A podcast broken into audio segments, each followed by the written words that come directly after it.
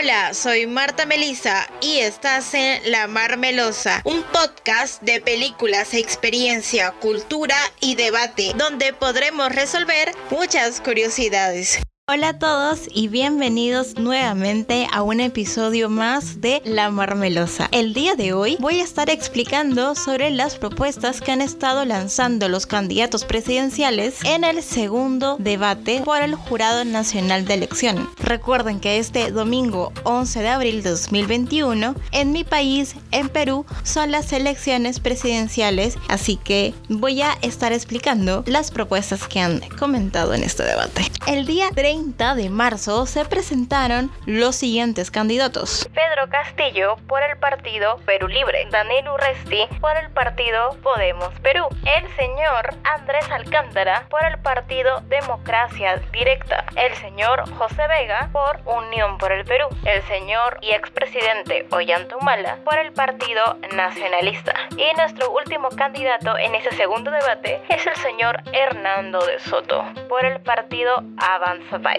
para empezar, el señor Urresti ha lanzado varias propuestas en este debate, como por ejemplo que se alineará con empresas privadas, iglesias católicas y evangélicas para que todos sean vacunados antes del 30 de diciembre del presente año. La educación semipresencial y que invertirá de ser necesario en tecnología y ciencia. Indica también que los puestos fronterizos y servicios públicos serán responsabilidad netamente de las Fuerzas Armadas y que la policía debe salir a las calles a patrullar. También sobre la ley ciudadano, que explica que si un civil decide denunciar algún hecho de corrupción, este tendrá una protección legal, económica y un reconocimiento nacional. Nuestro segundo candidato, Hernando de Soto, por el contrario, indicó lo siguiente. Va a incentivar a jóvenes a crear soluciones técnicas para problemas en diferentes regiones del país. Contará con licenciados del ejército y reservistas para la inseguridad y vigilar las fronteras. Indicó también que hay que dejar de emitir 100 normas cada día porque la corrupción empieza desde que una persona compra un favor o una legislación. También informó que entregó al actual presidente Francisco Sagasti un plan donde se comprarán vacunas y permitirá que aproximadamente 60 días se reciban aquellas vacunas. El tercer candidato es Pedro Castillo. Por su lado, indicó que va a fusionar E-Salud Minsa para una salud única en nivel de Fuerzas Armadas y Policía Nacional, que en su gobierno destinará el 10% del PBI al sector de educación, que SUNAT cobrará las deudas a grandes empresas y bajarán el sueldo a los congresistas y ministros para poderle a los niños que no tienen educación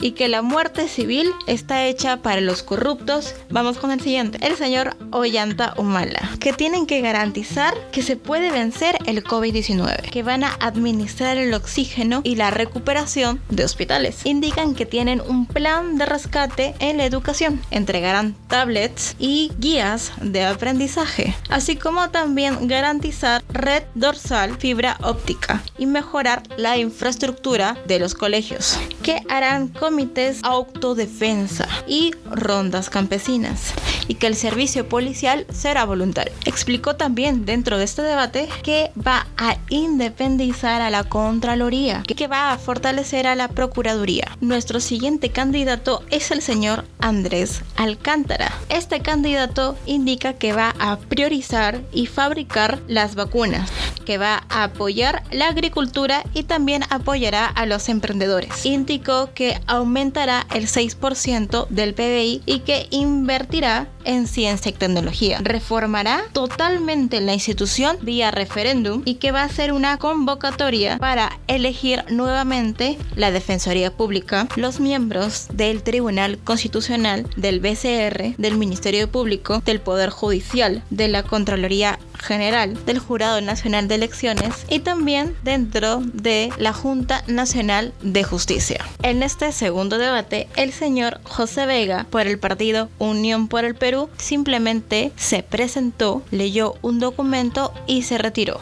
Estos han sido los candidatos a la presidencia en este segundo debate. Lo único que les puedo aconsejar es que averigüen bien sus planes de gobierno. Fíjense muy bien las propuestas que estos candidatos están comentando. ¿Realmente son propuestas o ideas populistas? Con esta propuesta, con esta idea, ¿se puede mejorar al país? ¿Es una idea que va a beneficiarnos a todos los peruanos? Sin más que decirles y hacerles para recordarles que este domingo 11 de abril, que son las elecciones, hay un horario extendido por el tema del COVID-19, donde el horario será de 7 de la mañana a 7 de la noche y el cronograma para poder acercarse a votar será por el último dígito de tu DNI. En el caso de las mujeres embarazadas, los adultos mayores, las personas con discapacidad o personas de alto riesgo podrán ir a votar en el rango de 7 de la mañana a 9 de la mañana. Las demás personas ciudadanas podrán acercarse a su centro de votación de 9 a.m. a 7 p.m. según el último dígito de tu DNI, en el siguiente orden. Último dígito 1, de 9 de la mañana a 10 de la mañana. Último dígito del DNI 2, de 10 de la mañana a 11. Último dígito 3, de 11 al mediodía. El 4, de 12 p.m. a 1 p.m. Último dígito 5 del DNI, de 1 p.m. a 2. Último dígito con el número 6, de 2 pm a 3 pm. Último dígito 7, de 3 pm a 4 pm. Último dígito 8, de 4 pm a 5 pm. Último dígito 9, de 5 de la tarde a 6 de la tarde. Y por último y no menos importante, el 0, de 6 pm a 7 de la noche. Recuerda que para tu seguridad y para los demás es importante y obligatorio